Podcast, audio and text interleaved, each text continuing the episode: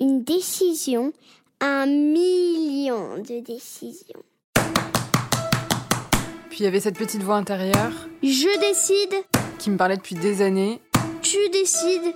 Bah là, là, j'avais décidé de l'écouter. En fait, on peut passer des années à, peser les pour, euh, les contre. Et puis un jour, le déclic. C'est pas difficile, c'est compliqué. Toutes nos vies sont rythmées de décisions. Certaines sont parfois banales et anodines, d'autres auront un impact sur nos vies. Ils sont artistes, sportifs, dirigeants, citoyens et partagent à notre micro ces décisions qui les ont transformés. Derrière ces décisions se trament des contextes de vie, des mécanismes conscients et inconscients, des opportunités, des rencontres, des déclics. Tous, dans nos vies, nous devrons faire face à des choix structurants, souvent déroutants ou épanouissants. Un homme averti en vaut deux, un homme décidé en vaut trois. Vous voilà prévenus. À ceux qui nous écoutent depuis leur vélo du haut d'une montagne sur le siège passager d'une 4L à pied en mer ou dans les airs, je vous propose de partir à l'aventure de la quête personnelle qui sommeille en chacun de nous. Celle d'être pleinement acteur de sa vie. Je suis Thomas Benzazon et avec mon compère David Fouché, nous avons le plaisir de recevoir Mathieu Torder. Bonjour à vous deux. Bonjour. Salut Thomas, salut Mathieu. Alors, petite présentation, Mathieu. Comme il se doit dans les claqueurs, j'ai fait mes devoirs. Tu me dis si j'ai tout bon. Je commence par le plus stylé, tu es un aventurier. À peine 30 ans et déjà 10 ans d'expédition au compteur. Tu nous diras ce qu'il t'anime dans tes aventures, mais j'ai l'impression que c'est autant la découverte du monde, la découverte de soi, le dépassement, que la transmission, la pédagogie que tu transmets suite à tes expéditions. Que ce soit dans des confs, dans des livres ou dans des films que je conseille bien évidemment à tous nos auditeurs. Alors tu es touche à tout, partout, peu importe le moyen de locomotion. Tu l'as dit Thomas, d'une traversée de l'Atlantique à la voile, en passant par un tour du monde en 4L, sans oublier des périples immenses à vélo, un marathon dans le désert ou même en Corée du Nord, ou des expéditions plus proches de nous, comme notamment la traversée de la Seine en kayak de Vernon à Honfleur. Dédicace à la Normandie d'où tu es originaire, parce que Mathieu, faut se le dire, tu n'as pas l'image de l'aventurier baroudeur, ultra sportif, qui kiffe forcément se faire du mal.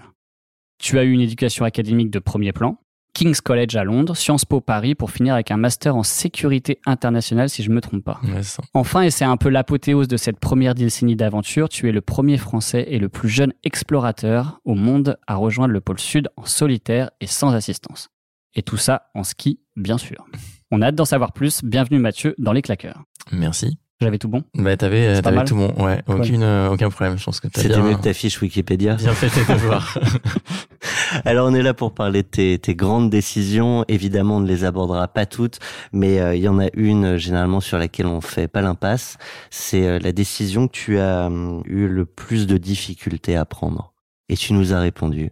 Alors la, diffi- la décision la plus difficile, euh, ça a été pour moi, je crois, d'assumer l'idée de devenir aventurier. C'est quelque chose, moi, qui a toujours été dans mon esprit parce que j'ai été biberonné aux aventures de Tintin et Milou quand j'étais jeune. J'étais même pas en, en CP que je dévorais euh, ces BD et mes parents me racontaient que bah, j'avais une fascination pour ce petit personnage qui part aux quatre coins du monde, qui va en Inde, qui va en Égypte, qui va au Pérou, qui va sur la Lune. Et, et moi, je découvrais un peu ces pays-là et ces cultures-là euh, avec beaucoup d'enthousiasme et de curiosité. Alors Et- justement, tout, tout le monde en rêve, euh, souvent petit en tout cas. euh, je sais pas à quel moment on arrête de rêver de ça, euh, mais pourquoi c'est difficile? Mais c'est difficile parce que on a des idéaux, on a des modèles, mais on connaît pas le chemin à emprunter en fait. C'est quelque chose. euh, Enfin, il n'y a pas de master, il n'y a pas de, de bachelor ou de licence pour devenir aventurier ou explorateur. Moi, j'ai emprunté un, un chemin très personnel. J'ai suivi un parcours étudiant assez académique, comme on l'a dit, c'est-à-dire que après mon bac, je suis parti faire mes études euh, à l'étranger, en Angleterre, et puis ensuite je suis revenu en France pour faire un master. Mais j'avais du mal à, à sortir du cadre parce que c'est assez en fait terrifiant de se dire que tu veux devenir aventurier. Qu'est-ce que ça veut dire Comment tu en vis Euh, que- Quels sont les, les ressorts de tout ça Enfin, tu, tu regardes des Nicolas Hulot, des Jean-Louis Etienne. euh, C'est des gens qui ont tous des parcours singuliers et, c'est pas évident de se créer son propre chemin. Et donc moi, ce qui me rassurait, c'était de faire euh, des études parce que j'en étais capable, parce que j'avais hum, des parents aussi qui pouvaient me soutenir dans cette euh, dans cette démarche-là. J'avais des frères et sœurs aussi qui faisaient des études, donc c'était difficile pour moi de sortir complètement du du, du carcan ou du ou du giron familial. C'est une façon pour moi de me rassurer aussi énormément. L'idée de Euh, pas aller là où on, finalement on t'attend.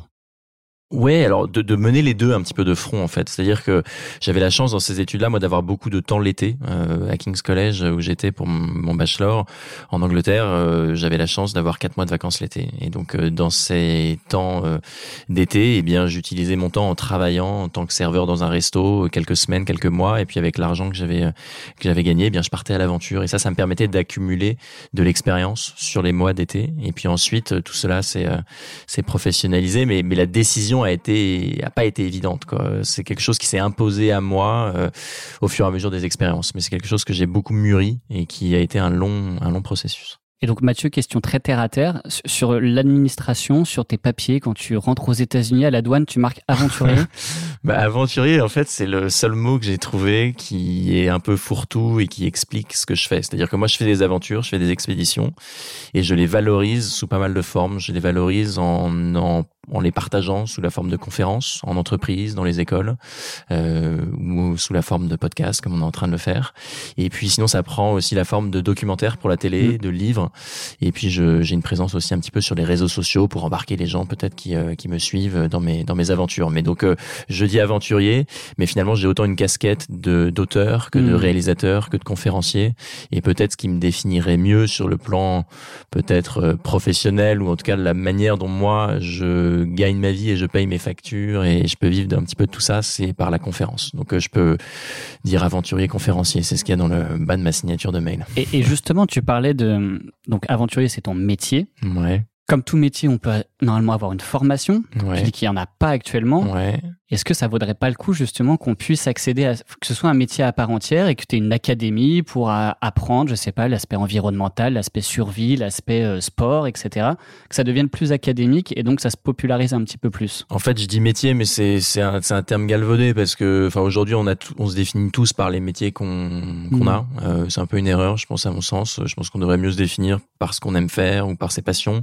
Et, et moi, moi, c'est plus une passion l'aventure, mmh. faire les expéditions et et, du coup, aventurier, oui, c'est le c'est le terme que je donne euh, pour me présenter. Euh, ça fait toujours un petit peu sourire les gens. Euh, Touriste de l'extrême. Et ouais, c'est ça. Bah, il y a des gens qui me définissent comme explorateur. Et ça, c'est un c'est un débat qui m'intéresse parce que moi, je me considère pas comme un explorateur. Pour mmh. moi, l'exploration bah, c'est aller là où personne n'est allé. Voilà, c'est l'espace. Exactement. En tout cas, sur le plan géographique, c'est donc le spatial, c'est les fonds marins les fonds marins, on a plein de choses qu'on connaît mmh. pas. Il y a plein de gens qui bossent euh, euh, sur ces sujets-là.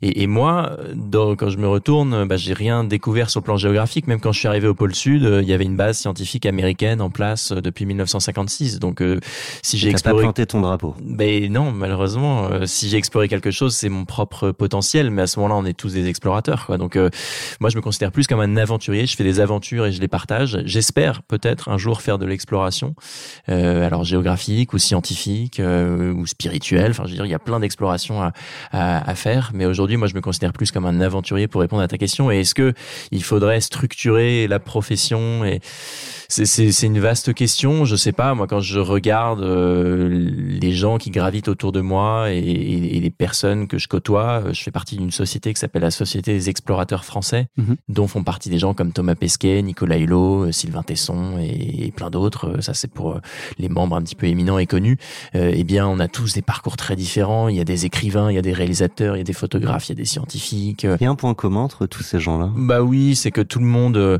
vibre et vit pour euh, l'aventure. Il y a vraiment l'aventure et euh, l'exploration au centre de toutes ces activités professionnelles. Il y a une vraie dimension aussi de, de transmission, de partage. C'est vraiment une, une, une, des conditions d'admission dans la société explorateur, c'est cette euh, envie de transmettre, de partager et de faire de la pédagogie. Et donc, il y a ce point commun entre tous. Je vais pousser ma question, euh, on parlait de cette décision qui a été difficile à prendre, comme beaucoup euh, nos auditeurs qui doivent peut-être euh, prendre des, grandes décisions mm. pour leur vie. Donc il y a la difficulté avant de la prendre, et puis après il y a ce qu'on en tire. Mm. Et tu parlais de cette exploration intérieure. Mm. Je sais pas si tu peux pousser un peu là-dessus, mais c'est quelque chose qui est venu tard. Ça. Hein. Moi, j'ai commencé ma vie d'aventurier juste après mon bac, en partant traverser l'Europe à vélo, alors que j'avais aucune expérience. Je suis parti de Budapest en Hongrie jusqu'à Istanbul en Turquie, donc c'était une demi-traversée de l'Europe, mais mais c'était ma première aventure. J'avais aucune expérience dans le voyage de longue distance ou encore moins le voyage itinérant.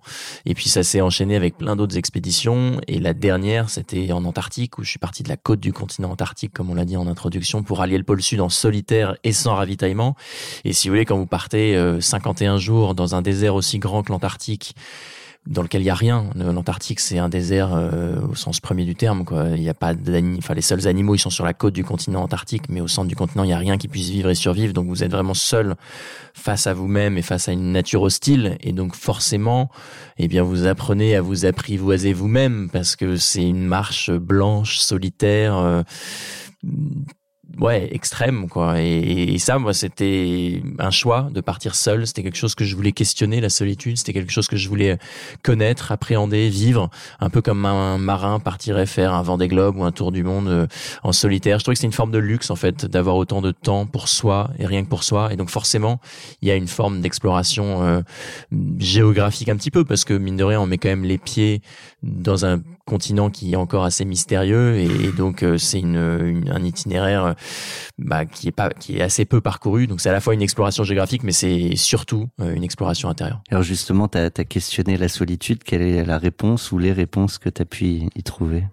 J'étais incapable de répondre à cette question euh, il y a deux ans quand je suis revenu. Moi, je suis revenu du, de cette expédition le 13 euh, janvier 2019. Enfin, j'ai atteint le poste le 13 janvier 2019 et je me souviens quand on me posait la question en conférence ou en interview ou dans les médias, j'avais vraiment du mal à formuler euh, ce qui avait pu changer ou ce qui, ce que j'avais pu découvrir. Parce que j'avais pas le recul nécessaire, j'avais pas la hauteur de vue. euh, et et c'est une réponse qui est venue avec le temps, qui, euh, qui que j'ai vraiment pu formuler avec l'écriture du bouquin aussi, j'ai écrit un récit euh, sur cette expédition qui s'appelle Le Continent Blanc, qui est sorti euh, là en novembre 2020 euh, chez Robert Laffont. Et, et l'écriture m'a énormément aidé justement à me détacher de l'expédition et essayer de retirer exactement un petit peu les, les enseignements, les, les, les, les- choses qui ont pu changer. Et, et en, en deux mots, enfin en- rapidement, ce qui a pu changer, il y a deux choses. La première, c'est que je trouve qu'en en s'éloignant du monde, en, se, en s'isolant, en se détachant un petit peu du superflu,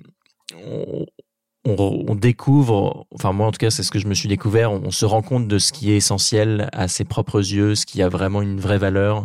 Et pour moi c'était bah, mes proches, ma famille, euh, mes amis. Enfin c'est quelque chose moi que je, évidemment que je savais, mais le fait d'être euh, si loin de tout, euh, si loin du monde qu'on a laissé derrière, et bien finalement on se, on se rend compte que bah, le plus important dans la vie c'est ça et c'est rien d'autre quoi. Et moi ça c'était un peu une, une découverte. C'est la première fois moi que j'ai pu euh, dire des choses euh, aussi intimes que je t'aime à mes parents, à mes frères et sœurs, chose que bah on, on fait pas vraiment dans ma famille parce que c'est pas notre façon de faire. Et, le fait d'être si loin pendant si longtemps, et ben c'était quelque chose d'assez fort sur le plan euh, intérieur et émotionnel. Ça c'était la première euh, première découverte. Et la deuxième, c'est que quand on a un objectif aussi ambitieux de rallier le pôle sud euh, en solitaire, et bien euh, penser à l'arrivée, penser au pôle sud, penser à la fin de l'expédition, ça peut être désarçonnant parce que ça paraît tellement difficile, tellement lointain et la stratégie qui a été payante et que je m'attache à ré- réemployer, réappliquer dans d'autres domaines, c'est de diviser cette, euh, cet objectif lointain en plein de petites parties, en plein de petits objectifs, Marche en plein de marche. petits euh, Hmm. objectifs parce que c'est autant de petites victoires, c'est une manière d'appréhender l'effort de manière plus sereine, plus serein et, euh, et ça permet de décomposer un objectif lointain en plein de petites parties. Et, c'est ça, j'ai l'impression qu'il n'y a pas eu de déclic de l'aventurier. C'est plus un processus d'itération où tu pars un peu d'une micro-aventure que tu après grossis, grossis, et tu te fais de nouveaux défis. Ouais, Il n'y a pas eu un, un, un momentum très précis où tu dis allez, je prends mon sac à dos et c'est parti. Ça a été un- un cheminement. Après, je pense que ça a été le résultat de d'inspiration, de bah, de lecture, de, de personnes aussi plus ou moins proches de moi qui partaient aussi faire des choses qui me faisaient rêver. Et je me disais bah plutôt que de rêver ça, euh, essayons de, le- de le faire quoi, tout simplement, et pas forcément euh, aller au pôle sud tout de suite. Enfin, moi, j'étais bien incapable il y a dix ans de partir marcher comme ça tout seul en Antarctique. Ça a été Mhm. quelque chose qui s'est construit au fur et à mesure des années. Il y a une question qu'on me pose tout le temps, c'est combien de temps euh, ai-je mis pour préparer cette expédition? Et, et moi je dis, enfin je donne souvent deux réponses quoi. Deux ans sur la préparation pragmatique, de recherche de partenaires, de sponsors, de com, de tests d'équipement, de matériel, etc. Et toute Et finalement dix ans, Ouais. euh, finalement dix ans parce que c'est il y a dix ans que j'ai commencé les aventures et tout a été un, un long processus. Et, et comment évolue justement, là, avec ces 10 ans que tu as eu, où tu as pas mal crapahuté à droite à gauche, Mhm. euh, tu vois, dans, dans l'aventurier, on a aussi l'image de, j'ai- oublié son nom, cet aventurier euh, anglais, je crois, très british, qui fait de la Survivor, très... euh, Alors, Mike Horn peut-être. non, euh, euh, il y a euh, Ranul Fines qui est un, qui est britannique. qui a une émission télé. euh, Ah si, je vois. euh, Beer, c'est Bear euh, Grylls. voilà. Bear Grylls. tr- très Man plutôt dans le survivalisme, dans Ouais. le, le, le côté euh, très warrior, très défi, etc. Moi, j'ai pas l'impression que c'est ce qui t'anime forcément. Hmm. Qu'il y a une part de, de Tu te performance bats pas avec les sportive. crocodiles. Non, voilà, il n'y a pas ça. Non, c'est Il pas y a mon une part délire, de performance sportive, On mais c'est pas forcément. David sans aventurier du coup. Et, et, euh, et donc, est-ce que tu sens qu'il y a d'autres choses qui t'animent maintenant dans ces, dans ces aventures et dans les prochaines qui arrivent? Mm. Euh, Est-ce qu'il y a un fil rouge précis? Parce que encore une fois, il n'y a pas forcément cette dimension. Euh, Ouais, sur, survivalisme. ouais, ou clairement. défi euh, sportif, t'as pas envie de te mettre, euh, te, te mettre en danger, de mettre ta vie en danger. J'ai pas l'impression que ce soit là, ça l'objectif. Non, c'est pas du tout le moteur. Et effectivement, euh, il y a plein de gens qui sont très bons dans leur domaine. Tu cites Bear Grylls, tu cites, Mm. tu cites Mike Horn. C'est des gens qui, bah, Bear Grylls, c'est un homme de télé qui a fait donc cette émission euh, Man vs Wild qui marche très très bien, mais très euh, orienté sur le survivalisme. Mike Horn, il a des expéditions vraiment exceptionnelles. euh, il faut, il faut le reconnaître, Mm. dur, physique, euh, et il est excellent dans son registre. Euh, moi, j'essaye pas du tout d'imiter ces gens-là. J'essaye de suivre ma propre voie. Et moi, ce qui m'anime, et c'est en train de se définir aussi, parce que moi, je suis en jachère permanente et en construction, et, tout ça est encore une fois un cheminement. Mais plus j'avance et plus j'ai envie de réussir, ou en tout cas de tenter à faire le lien entre la communauté scientifique, qui est pas forcément audible, parce qu'ils sont dans leur dans leur graphique, dans leurs courbes, dans leurs alertes, et le grand public. C'est-à-dire que je crois que ces aventures lointaines, ces grands déserts, me placent peut-être en qualité de témoin, puisque j'ai eu la chance euh, et la légitimité d'avoir parcouru ces déserts polaires, mais aussi airs chauds et, des déserts marins comme des océans, et de pouvoir constater certaines choses ou d'être euh, le, bah, le, le, le récipiendaire de, de, d'informations qu'on m'a communiquées, comme par exemple les Inuits sur place qui me disent bah voilà la banquise elle, elle était là il y a 10 ans, nous on peut plus chasser parce qu'il y a plus d'ours, et donc j'aimerais bien réussir à faire ce, ce être le chaînon un petit peu manquant entre la communauté scientifique qui a du mal peut-être à concerner les citoyens, le grand public parce que pas forcément audible, et le grand public qui s'intéresse forcément à ce genre d'aventure un peu exceptionnelle, un peu lointaine, parce que elles font rêver, parce que parce que tout simplement moi j'aime bien les partager, c'est quelque chose que que, que je fais naturellement et, et, et pour lequel j'ai du je, enfin, je prends du plaisir, donc j'aimerais bien réussir à faire ce lien-là et ça ça pourrait être le fil rouge, essayer de mêler l'aventure, l'exploit sportif peut-être à une dimension qui me dépasse, c'est-à-dire euh, bah, la science, la protection de la biodiversité, euh, le, la sensibilisation au dérèglement climatique. Euh, Je travaille dans ce sens-là, en tout cas pour, pour les prochaines aventures. On, je fais une petite référence à un, un épisode qu'on avait tourné sur les claqueurs euh, avec Grégory Pouy euh, sur le minimalisme. Et Ouais. typiquement, toi, quand tu pars, euh, tout à l'heure, David parlait de ton sac à dos. euh, c'est un espace fini, Ouais, comme la Terre. On peut mmh, pas tout prendre, donc mmh. il faut choisir ce, ouais. ce dont on a réellement besoin. Mm. Est-ce que c'est des sujets qui te touchent et dont tu parles aussi euh, pour euh, le grand public? Euh, Parce qu'à un moment, euh, la biodiversité, le réchauffement climatique, ça, Mm. ça interroge sur nos modes de vie aussi. Bien sûr, bien sûr. Et le- moi j'appelle ça le minimalisme volontaire, c'est-à-dire que quand je suis parti en Antarctique, comme tu l'as dit, bah je pouvais pas tout emmener avec moi parce que j'allais tout tirer à ma propre force dans un grand traîneau dans lequel il y avait toute ma nourriture, tout mon équipement pour pouvoir survivre pendant quasiment deux mois en Antarctique. Et donc forcément, faut faire des choix. Euh, la majorité du poids que je traînais, c'était de la nourriture et du combustible. Le combustible, il servait à faire fondre la glace et la neige pour obtenir de l'eau, parce que là-bas, l'eau sous son état liquide n'existe pas, c'est que de la de l'eau gelée, donc de la glace et de la neige.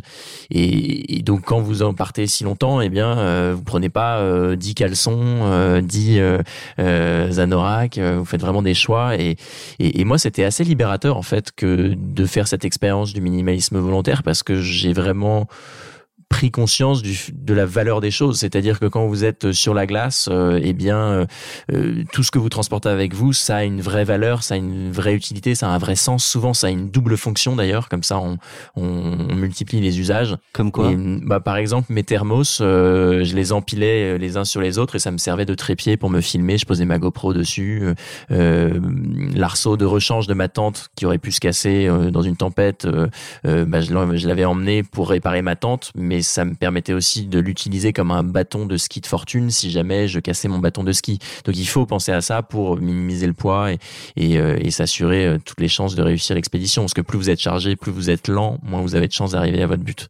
Donc cette expérience de, double fonction, de, réelle valeur des choses, c'était quelque chose de, très satisfaisant en fait, de se dire qu'on avait besoin d'assez peu. Et c'est quelque chose effectivement euh, que j'essaye de partager dans mes conférences et que j'essaye d'appliquer euh, peut-être aussi à, ma vie aujourd'hui. Je me demande voilà, est-ce que si j'achète ça, ça va me procurer une vraie satisfaction, une vraie utilité?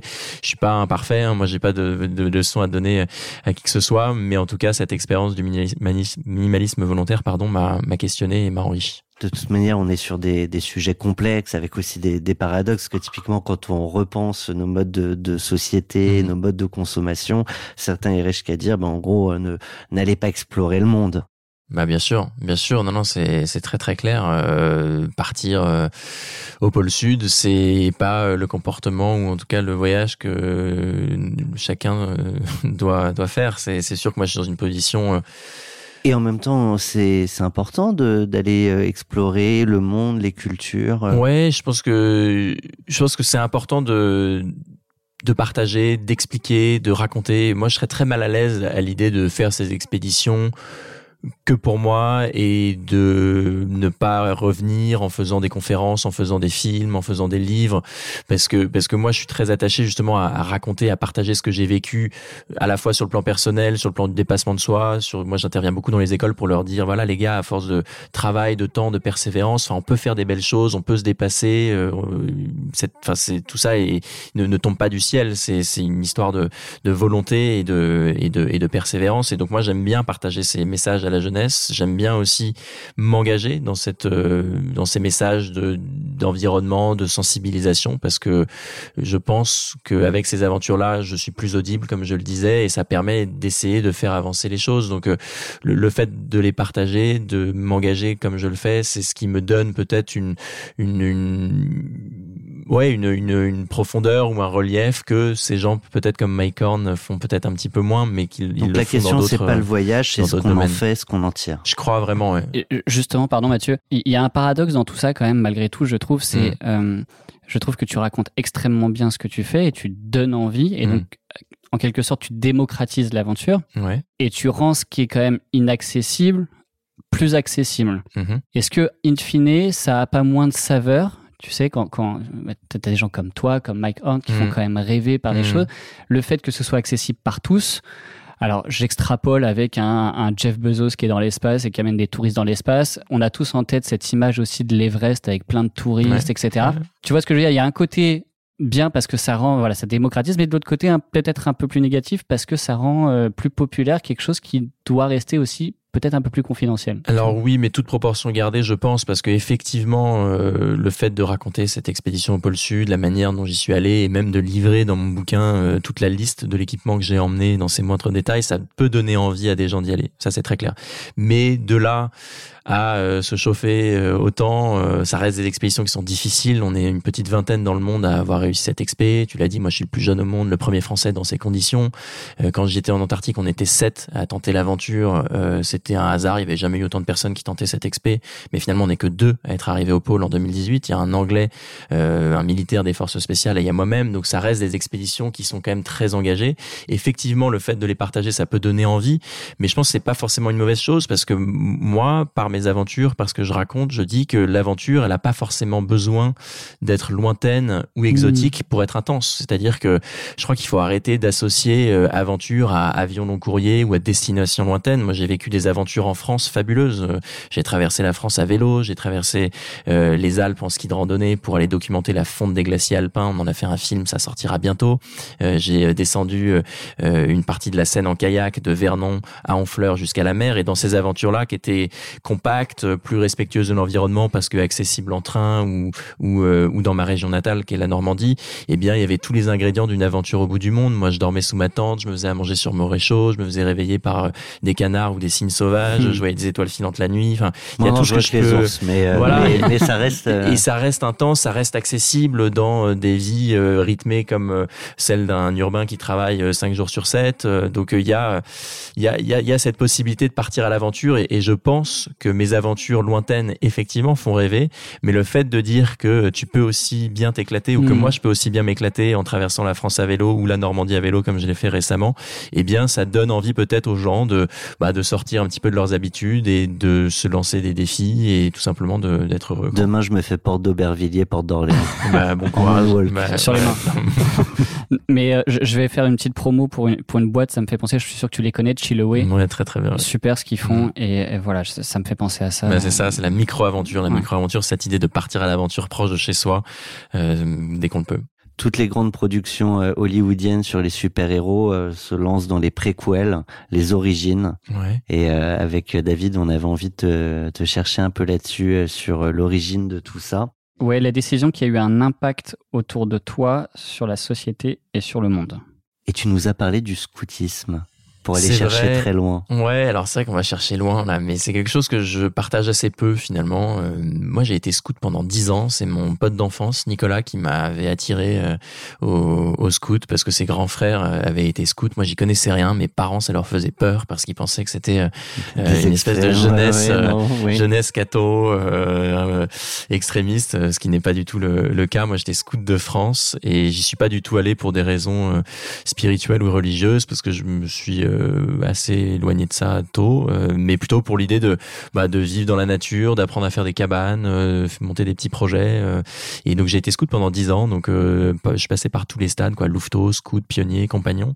Et ça a été extrêmement formateur, je crois, parce que quand on est scout, on apprend à monter des projets avec des gens qu'on n'a pas forcément choisis, qui viennent de milieux sociaux euh, qui sont pas forcément les mêmes. Et on apprend, je pense, des, des valeurs de la tolérance assez tôt, des valeurs de, de travail, de, de, perfor- de performance peut-être, mais de persévérance sûrement, euh, de résilience aussi. Et, et on monte des projets comme ça, on fabrique des cabanes, on apprend à vivre en, en harmonie avec la nature, et puis tout cela se concrétise avec un projet euh, qu'on peut monter. Moi, j'ai monté un projet de solidarité au Népal avec Nicolas et deux autres garçons. On a installé des panneaux solaires dans un village qui n'avait pas accès à l'électricité. On avait réuni des fonds et on a installé comme ça euh, 25 systèmes solaires à, à 25 maisons, donc au profit d'environ 125 personnes dans un petit village perdu au milieu de rien. On avait 18 ans. Euh, C'était un projet encadré avec une association euh, népalaise euh, locale pour le développement. Et quand on vit ça à 18 ans, c'est assez fabuleux, quoi. On est loin de tout.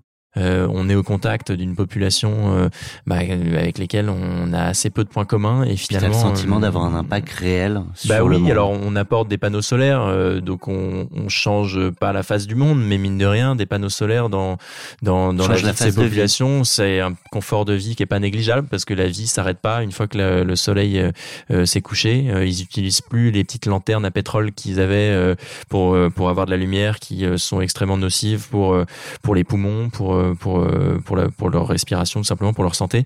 Et, et donc les enfants peuvent continuer de lire ou d'étudier euh, une fois que une fois que le soleil s'est couché et la vie continue tout simplement. Donc nous, on avait l'impression d'avoir un impact, on avait ce, ce contact euh, assez privilégié avec ces gens-là et grâce à l'association locale qui faisait le lien entre nous et euh, et les villageois et les locaux, et ben on a pu passer un mois assez fabuleux quoi. Et et ça, c'est quelque chose qui a eu une influence euh, ouais très claire sur euh, sur ma vie quoi. Sur euh, donc les, les scouts, ça a été ça a été ouais une approche différente du monde, de l'autre, de la nature, de l'environnement. En tout cas, c'est ce qui m'a, hum, ouais, c'est ce qui m'a rendu peut-être plus sensible à, à toutes ces, à toutes ces choses.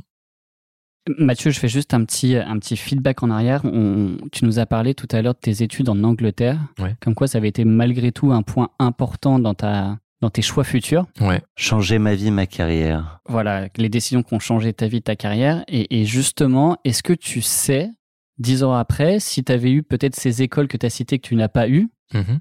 le Mathieu Torder d'aujourd'hui, il ferait quoi? Ah, je, je, j'espère que je ferai la même chose, mais c'est difficile à dire. Mais c'est vrai que euh, moi, je préparais euh, les concours de Sciences Po euh, en même temps que mon mon année de terminale. Alors là, maintenant, en 2021, les critères d'admission ont complètement changé, mais mais à l'époque, il fallait passer un concours et euh, et donc je préparais ça de manière assez assidue euh, avec une prépa euh, le week-end. Et finalement, j'ai échoué au, au concours d'entrée. Ma grande sœur avait eu le concours et donc euh, par orgueil, je me disais que si ma grande sœur l'avait eu, il n'y avait pas de raison que je ne l'ai pas. Et, et certainement que bah, j'étais peut-être trop prétentieux ou parce que j'étais bien classé dans la prépa, j'avais des bonnes notes et finalement je me suis rétamé au concours et donc je j'avais pas préparé grand chose en fait de d'autre que, que Sciences Po. Et donc après mon mon bac, je me suis retrouvé sans trop de solutions. J'avais une fac euh, de droit anglo-américain euh, au Havre que j'ai que j'ai commencé et dans laquelle j'étais pas heureux, me voyais pas continuer dans cette voie-là, persévérer dans, dans cette voie euh, de fac de droit. Et donc finalement, j'ai regardé un peu ce qui s'offrait à moi quand on est en bac plus 1. ceux qui nous écoutent et, et qui sont euh, passés par là ou qui sont étudiants euh, le savent. Il y a assez peu de possibilités, quoi, parce que toutes les écoles post-bac elles sont fermées. Euh, on, les prépas c'est fini aussi, donc euh, il y a surtout la fac quoi. Et, et, et moi j'ai découvert qu'on pouvait étudier à l'étranger dans des facs euh, anglaises. J'avais la chance d'avoir un bon niveau d'anglais parce que j'avais fait beaucoup de stages d'anglais. J'ai eu la chance d'être scolarisé aussi un petit peu en Irlande euh, dans des pensions et donc j'avais un niveau d'anglais euh, qui était satisfaisant et enfin même plus que satisfaisant qui me permettait de, de pouvoir m'expatrier pour faire mes études et donc j'ai postulé à des facs et j'ai été pris dans une fac qui s'appelle King's College London donc euh, euh, King's College à Londres et j'ai fait une, un parcours qui a duré quatre ans là-bas. Hmm. Et pourquoi ça a changé ma vie et ma carrière? Pour revenir à, la question, c'est que le fait de partir là-bas, en fait, ça m'a hum, complètement ouvert l'esprit sur cette euh, sur ce milieu de l'aventure et de l'exploration puisque je me suis investi dans une euh, dans une association enfin ils appellent ça une, la Royal Geographical Society. C'est une, une, une société Toujours ou une association euh, ouais, Royal Geographical Society. Mm, Euh, et là accent. et là c'est euh, donc c'est une institution qui existe depuis euh, quasiment 200 ans et qui réunit euh, bah, les pontes de l'aventure et de l'exploration anglaise qui aujourd'hui a des vocations euh, pédagogiques euh, et d'enseignement sur la géographie, mais pas que, sur la science, euh, sur la recherche. euh, Et donc là-bas, il y a, y a plein de gens qui gravitent autour de cette euh, de cette société. Et donc moi, en côtoyant ces gens-là, en m'investissant, en participant aux événements, aux workshops, aux conférences, eh bien, j'ai rencontré plein de gens qui faisaient de bah, de leur vie euh, une aventure par leur passion, par leur recherche, par leur découverte. Et en fait, en côtoyant ces gens-là, moi, ça m'a donné envie de bah, de faire de même. Quoi. Donc là-bas, tu vas faire des rencontres. Moi, ce qui m'intéresse, c'est typiquement le moment où tu, tu décides de quitter un lieu, euh, un espace, un cadre dans lequel tu te sens pas heureux. Mhm. Et beaucoup de gens dans leur vie, euh, euh, quand, même quand ils sont pas heureux, essayent, Mhm. attendent euh, ou finalement laissent tomber. Mhm. Et tu l'as pas fait. Bah, je l'ai pas fait. J'étais jeune, enfin j'avais j'avais 19 ans, j'avais vécu ce- cette première aventure à vélo, j'avais vécu cette aventure au Népal avec euh, avec mes compères scouts, euh, donc j'avais ces, ces expériences là qui moi me faisaient extrêmement vibrer quoi, et, et je me disais bah on va, on va pas, on va pas persévérer dans une voie euh, qui me qui me rend pas heureux. Euh, Là, l'Angleterre, c'est l'aventure. quoi. Euh, Je pars tout seul, je connais personne. euh, je parle bien anglais, donc ça va aller. euh, et, et ce sera forcément mieux que ce que je vis là au Havre. Donc euh, Et ça l'a été. et ça l'a été, ouais. Avec euh, ouais, j'ai eu cette chance-là que ça, ça le soit. Ouais. Mathieu, on va continuer sur, euh, sur un sujet que tu as aussi peu abordé. Euh, je sais pas si tu te souviens, tu as posé la question qui est euh, une décision que tu as prise vis-à-vis des autres. Hmm. Et tu nous as répondu ne pas, ne pas avoir trop d'attentes envers justement autrui. Peut-être qu'il y a eu des expériences un petit peu compliquées. Ouais, ouais, ouais, peut-être. euh, mais ça, c'est assez perso. C'est le fait de. Enfin, j'essaye d'apprendre, enfin, de, de, de mettre en application le fait de pas avoir trop d'attentes quand je me projette dans un projet ou quand je projette quelque chose euh, chez quelqu'un, euh, parce que parfois quand on projette trop de choses, on est déçu. Quand on n'en projette pas, bah souvent on est surpris. Et et hum, c'est une manière pour moi de d'avancer de manière plus sereine euh, parce que euh, bah j'ai parfois eu des déceptions, mais ça c'est parfois pro, c'est parfois sentimental, c'est parfois amical. donc c'est quelque chose que j'essaye moi de de mettre en application. Alors je dis pas que c'est simple, mais c'est quelque chose qui qui m'aide à à avancer. Et Tu peux que, que être surpris, quoi. Tu peux que être surpris. Le sens tu- positif. Ouais, alors c'est important, je pense, d'avoir des, des, des envies, des objectifs, euh, des, euh, des, des ambitions, mais hum, parfois trop projeté, et bah, ça peut être contre-productif, je trouve. Parce que tu peux nous parler d'une expédition comme celle de l'Antarctique. J'imagine il y a un aspect collectif quand même assez fort. Majeur, ouais. ouais. Euh, le staff autour de toi à ce moment-là, tu, tu peux nous parler un peu de la logistique euh, Ouais, bien sûr. Alors effectivement, je marchais tout seul euh, au pôle Sud. J'étais bien en solitaire et même toutes les images que tu peux voir sur Insta ou dans mon film euh, ou sur mon site internet, c'est moi qui les ai faites. Mm. C'est-à-dire que je pose une caméra euh, sur un trépied, je passe devant et puis je vais ouais. rechercher après plan, ma tu la caméra. Exactement, ouais. Comment s'allonger euh, le trajet Et donc là, c'est pas 1200 km que j'ai fait, c'est peut-être le double. Mais euh, mais derrière tout ça, il y a effectivement une équipe. Quoi. Moi, j'ai préparé cette aventure-là avec des guides polaires professionnels qui m'ont enseigné les les bonnes pratiques, les bonnes techniques, les bons réflexes pour pouvoir survivre dans ce milieu extrême et contraint. Savoir monter dans une- tente dans du vent fort avec des moufles, euh, bah ça, ça prend pas euh, comme ça. Quoi. Il faut qu'on te montre, euh, apprendre à te repérer, etc. Donc moi, j'ai bénéficié de l'expérience de ces de ces personnes-là. Et puis une fois sur place, j'avais donc une équipe à terre qui relayait tout ce que je pouvais partager, parce que moi j'étais très attaché à partager en direct mon aventure. Donc tous les jours, j'envoyais une photo et un petit texte via téléphone satellite à mon équipe qui le relayait après sur mes propres réseaux sociaux, Instagram, Facebook, euh, et ça permettait aux, aux sponsors, aux partenaires, aux proches de me suivre pas à pas. Euh, il y avait aussi un médecin qui était basé sur la côte du continent antarctique, alors qui n'était pas là que pour moi, qui était là pour plein d'autres raisons, mais mais sur lequel je pouvais me reposer si jamais j'avais des difficultés.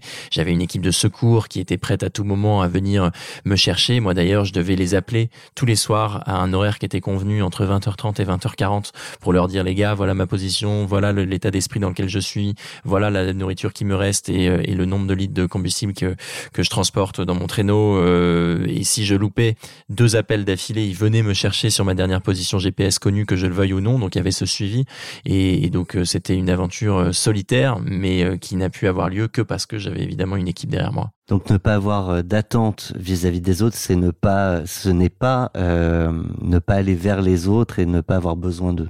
Bah ça, non, pas du tout. Mais c'est c'est plutôt le fait de pas projeter trop d'émotions ou trop de de ouais de de non mais d'attendre, c'était bien dit. Hein, ouais, ça c'est ne pas attendre quelque chose de quelqu'un euh, avant même que les choses se produisent. Ouais, et, ouais, et, et si chacun fait son boulot, ça se passe bien d'ailleurs. Mais euh, mais euh, mais en fait non, c'est plutôt c'est plutôt c'est plutôt un réflexe de protection en fait. C'est plutôt l'idée de de se protéger soi-même pour bah ne pas avoir trop de déception ou pas se faire trop de mal.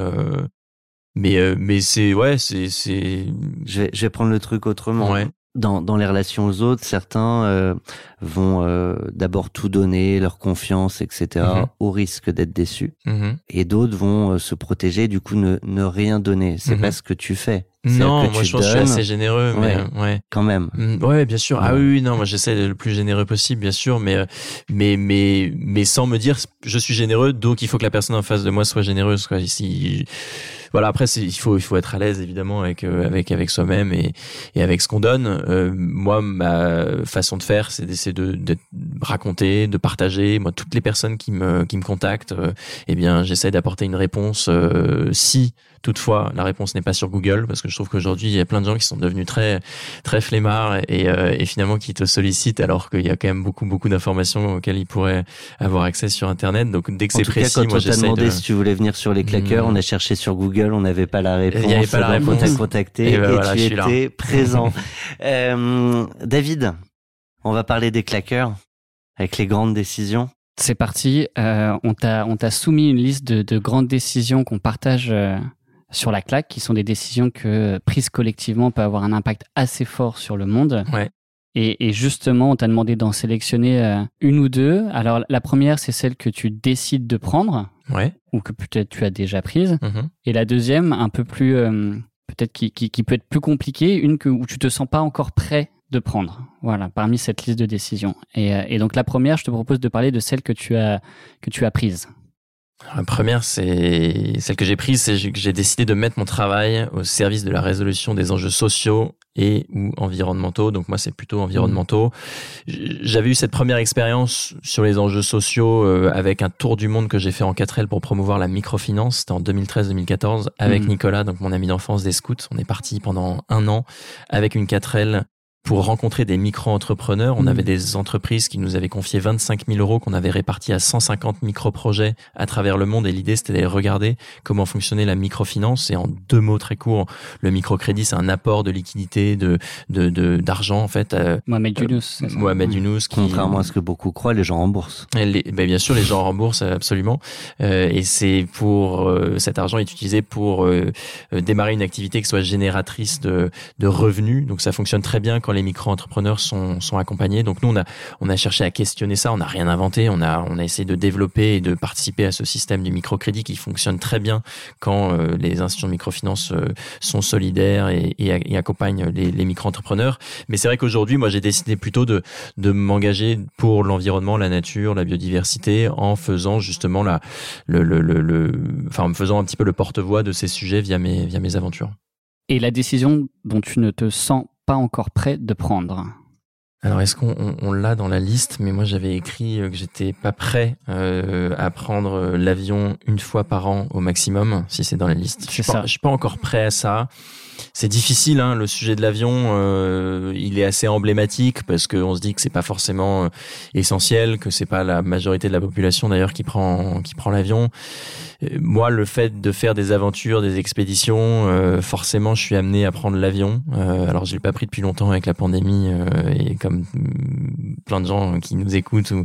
Mais j'ai j'ai du mal peut-être à m'engager là-dessus parce que je- quand je pars faire une expédition, par exemple, j'étais au Groenland euh, l'été dernier, j'ai traversé la calotte polaire groenlandaise en ski kite. Donc, on est parti du sud du Groenland pour aller tout au nord du Groenland. Euh, on a pris l'avion euh, aller-retour, mais finalement no- notre bilan carbone était assez peu élevé, enfin en tout cas parce que pendant un mois voire cinq semaines, on a avancé grâce au vent, on était en autonomie alimentaire, donc on n'a rien mm, pollué, dépensé sur place euh, par rapport à quelqu'un qui serait resté à Paris et son bilan carbone était euh, était similaire au nôtre. Mais c'est vrai que donc je suis assez à l'aise à l'idée de faire des expéditions lointaines quand il y a une dimension un petit peu d'autonomie sur un terrain. Euh, mais c'est vrai que j'ai encore envie de vivre des expés, j'ai encore envie de, de partager plein de choses et ça va nécessiter la, le, le, le- la, la prise d'un- d'un d'un- d'un avion. Mais, mais j'essaye de limiter au plus, le plus possible les avions euh, euh, petits courriers ou en tout cas tout ce qui a une alternative par euh, la voie ferrée. J'essaye de prendre le TGV. ouais. Parce que le sujet, c'est pas euh, moins le nombre de voyages qu'on peut faire que euh, ne pas euh, partir à l'autre bout du monde pour rester euh, dans un hôtel 5 étoiles Ouais. euh, au- Mm. sur un espace de 100 mètres carrés. Oui, moi je pense qu'il faut complètement arrêter ce, ce réflexe de se dire j'ai 10 jours de vacances, je vais en Thaïlande. Quoi. Je pense que les, les, les voyages, euh, les immersions, euh, c'est- des, enfin c'est des tranches de vie assez incroyables et on peut pas, euh, on peut pas dire que c'est mal de partir trois mois aux États-Unis pour vivre quelque chose. Mais mais c'est vrai que les, les, les, les, les voyages très courts à l'autre bout du monde, euh, bah c'est quelque chose, je crois qu'il faut vraiment arrêter. Mais on stigmatise souvent l'avion, on parle assez peu de la pollution numérique, on parle Mm. assez peu de plein d'autres sujet très polluant. Alors la viande, on en parle, mais euh, mais voilà, il y a l'avion, il y a aussi plein d'autres formes de, de, de pollution sur lesquelles on peut avoir un impact, un levier. euh, mais mais c'est vrai qu'aujourd'hui, moi, je serais, je suis incapable de de dire euh, ou de, de ouais que je prendrais plus du tout l'avion. Il y en a qui le font et je suis hyper euh, admiratif. Euh, moi, mon activité euh, s'y prête peut-être un petit peu moins, mais je suis beaucoup plus vigilant sur mon usage de, de l'avion. Moi, il y a une chose que je suis incapable de dire, c'est on ne recevra plus Mathieu Torder Ah bon les claqueurs. Et effectivement, le, le, le- il y, a, il y a un dernier exemple que je me souviens. On a, on a assez peu parlé de la de ton aventure sur euh, sur l'Antarctique parce que tu l'as quand même beaucoup évoqué dans Ouais. pas mal d'émissions de podcasts et j'invite tout le monde à à, à regarder. euh, comment s'appelle le titre de- du film que tu as fait suite à Le cette film s'appelle Objectif Pôle Sud, comme le nom de l'expédition, et le bouquin c'est Le Continent Blanc. Ben, moi, moi, je vais me faire le Objectif Pôle Sud ce week-end. Mhm. Et, et, et je sais que typiquement, tu, tu, tu as rencontré euh, malencontreusement une poubelle en plastique en plein milieu de l'Antarctique. Voilà, tu, tu, tu racontes un petit peu euh, tout ça. Mais voilà, j'invite tous ceux qui, qui le souhaitent de prolonger l'expérience. Nous, on voulait essayer de, de parler un petit peu d'autres choses. Euh, que vraiment 100% cet expect que tu as pas mal euh, que pas mal évoqué mais en tout cas merci beaucoup Mathieu pour, Merci à tous les deux. pour ce témoignage Un grand merci à toi. Merci David. On se retrouve très bientôt dans les claqueurs. merci Thomas merci Mathieu À bientôt.